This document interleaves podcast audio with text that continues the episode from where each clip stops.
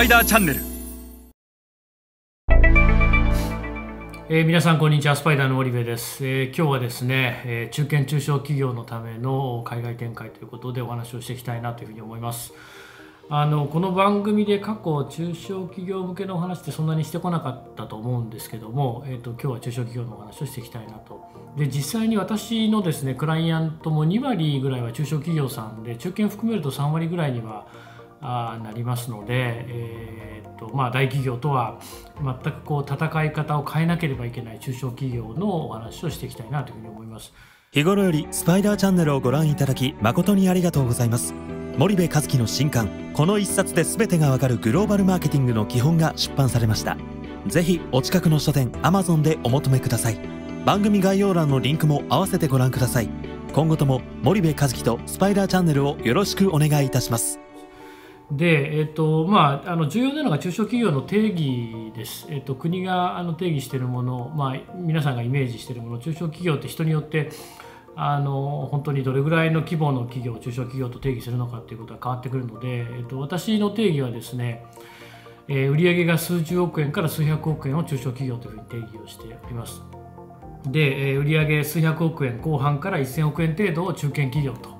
でそれ以上が大企業1兆円以上が超大企業というふうに定義をしているんですが、まあ、その中で今回は中堅中小に絞っていきたいなとやや中小寄りに絞っていきたいなというふうに思っております。ただまあこれあの10億円から数百億円ということですので大企業のですね一部門の例えば ASEAN の1カ国の売り上げって数十億とかですねえー、まだ始めたばかりで数億円ぐらいの売り上げにしかなってないなんていうことも往々にしてあるので大企業の一部門のお話として聞いていただいてもあの十分お役には立つんじゃないかなというふうに思います。はいでまあ、あの中小企業の海外展開はですね、まあ、基本的にうまくいかないとうまくいっている事例って本当に少なくてですね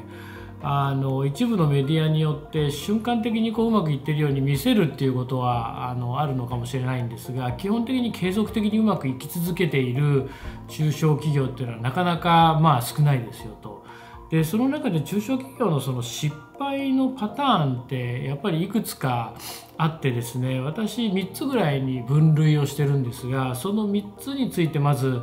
ご紹介をしていきたいなというふうに思います。えー、スライドをお願いします。えっと、一つがですね、えー、このスライドの通り突進パターンというふうに書いてますが、まあ、基本的にどのようなリスクがあるかすら想定ができていないというケースが非常に多いでこれは本人はできてるつもりなんですよね中小企業の場合社長が海外やるぞと言ってこう行くんですけども社長本人があの想定できているつもりでいるんですけど実際は想定できてない、えー、何が分かっていないかが分かっていないっていう非常にこれあの問題な状態であるっていうことは多くてですね、えー、日本での実績がある。で、えー、私はもう海外にも行ってるし大体分かってるんだと。これだけのことを日本でやってきたんだから大体分かってるんだと。いうことでボーンと行くんですけどもあまりにもこう違いすぎてですね分かってないことに気づかない。で出て何年かしてやっぱり実績が出ないので3年4年してあのやっぱやっぱ無理だったっていうことでこうあの戻ってこられるっていうケースが非常に多くてですねあのこの突進パターンに陥ってしまってると、まあ、なかなかこう周りがどう言ってもあの聞く耳持たないのが中小企業の社長の特徴ですから一旦こけないとなかなかこうななんていうんですかやり直しが難しいと一方で慎重な社長さん、えー、人の話をしっかり聞く社長さんの方があの比較的新興国は慎重にやれてるんじゃないかなというふうに、えー、思います。で、えー、次がですねこれがまあ一番最悪なパターンというふうに言ってもいいかもしれないんですが他人事パターンってやつなんですがまあその中小企業の海外展開って行政からいろんな支援が出たりするんですよね。ジェトロやジャイカがですね調査費用の3分の2を補填したり半分をあの出してくれたりとかっていう、まあ、いろんな支援があるんですけども経済産業省もいろいろってますけども。でそういったところ頼りになってしまう、え、中小企業だから行政機関や何か周りが支援してもらって当たり前ですと。でコンサルのところに来てですねえ、中小企業なんで支援してくださいと。で、え、売れたらお代を払いますというようなことを言われる方もいらっしゃいらっしゃるんですけどあのまあなかなかそういう形で支援するのは難しいよねとその、えー、労力がかかりますから時間もかかりますから新興国の展開っていうのは。で本来はあのその事業をやられる中小企業自身が取るべきリスクをですねこれ行政が取るものでもないし支援会社が取るべきものでもないと。であればその行政なり支援会社がその後の果実もしっかり取るべきなのでそのリスクを取ることを嫌ってですね中小企業なんで支援されて当たり前だというこの本当に他人事のパターンでこうやられやられようとするっていう中小企業もえー、比較的多いですね。こういうパターンはもうあのほぼ成功しほぼほぼというか100%成功しないというこういうケースがまあありますよと。で3つ目3つ目がですね性善説パターンという次のスライドですけどもまあロジックよりも出会いと感覚でパートナーを決めて現地のことは相手に全て委ねるということで、えー、まああまりこうロジックとか関係ないですよね。現地でいろんな人に出会うんですよね。中小企業海外に行くと。でその時の感覚でパートナーをこうパッと決めるんですけどもなぜここがパートナーでなければいけないのか。この A 社と出会ってなぜ B 社ではなく C 社ではなく D 社ではなくこの A 社ではないといけないのかっていうようなことをそのロジカルに考えるってことはまあまああまりやらないと。その時の直感出会いで決めてしまうと。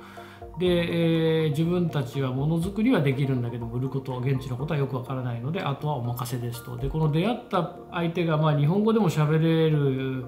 ものならもう本当に相思相愛のパートナー運命なんだというふうにこう錯覚をしてですねどんどんのめり込んでいくっていうケースが結構あって。であの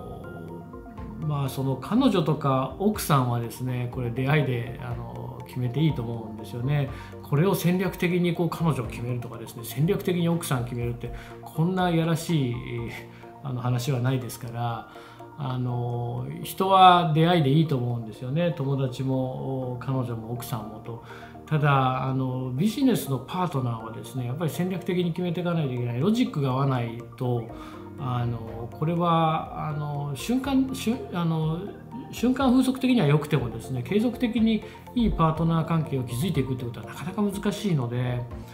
あのまあ、えー、性善説で進んでいくっていうのはあの難しいよねとで特にその日本だと性善説で進んでいっても特に問題って起きないわけですよね。で一方で新興国って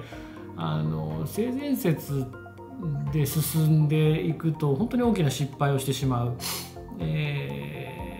と全てをあの疑ってかかっていくというかですねリスクを潰してかかっていかないとあの日本では起こりえないことが起こると。でよく日本企業が騙されたと。新興国って騙された、まあ、最近はあの聞くのも少なくなりましたけれどもそんな話を一昔前聞いてましたけどこれあのいわゆる日本の性善説で新興国に出ていっているので向こうの人たちって別に騙してる感覚ないんですよね。あの騙される方が悪いっていうような感覚だったりもするのであの基本的には性善説じゃダメですよ。だから出会いで決めないっていうことが、まあ、非常に重要であるということでございます。で、えーと、途中になっちゃいましたけどちょっと時間なので今日はこれぐらいにしたいと思います。で次回ですね引き続きお話をしていきたいと思います。あの大企業とは戦略が大きく中小企業異なります。で今回はま失敗するパターンを3パターンぐらい紹介しましたけども次回はですね大企業とどこをどう変えて戦っていくのかっていうことを今後何回かに分けてシリーズでお話ししていきたいなというふうに思います。えそれでは皆さんまた次回お会いいたしましょう。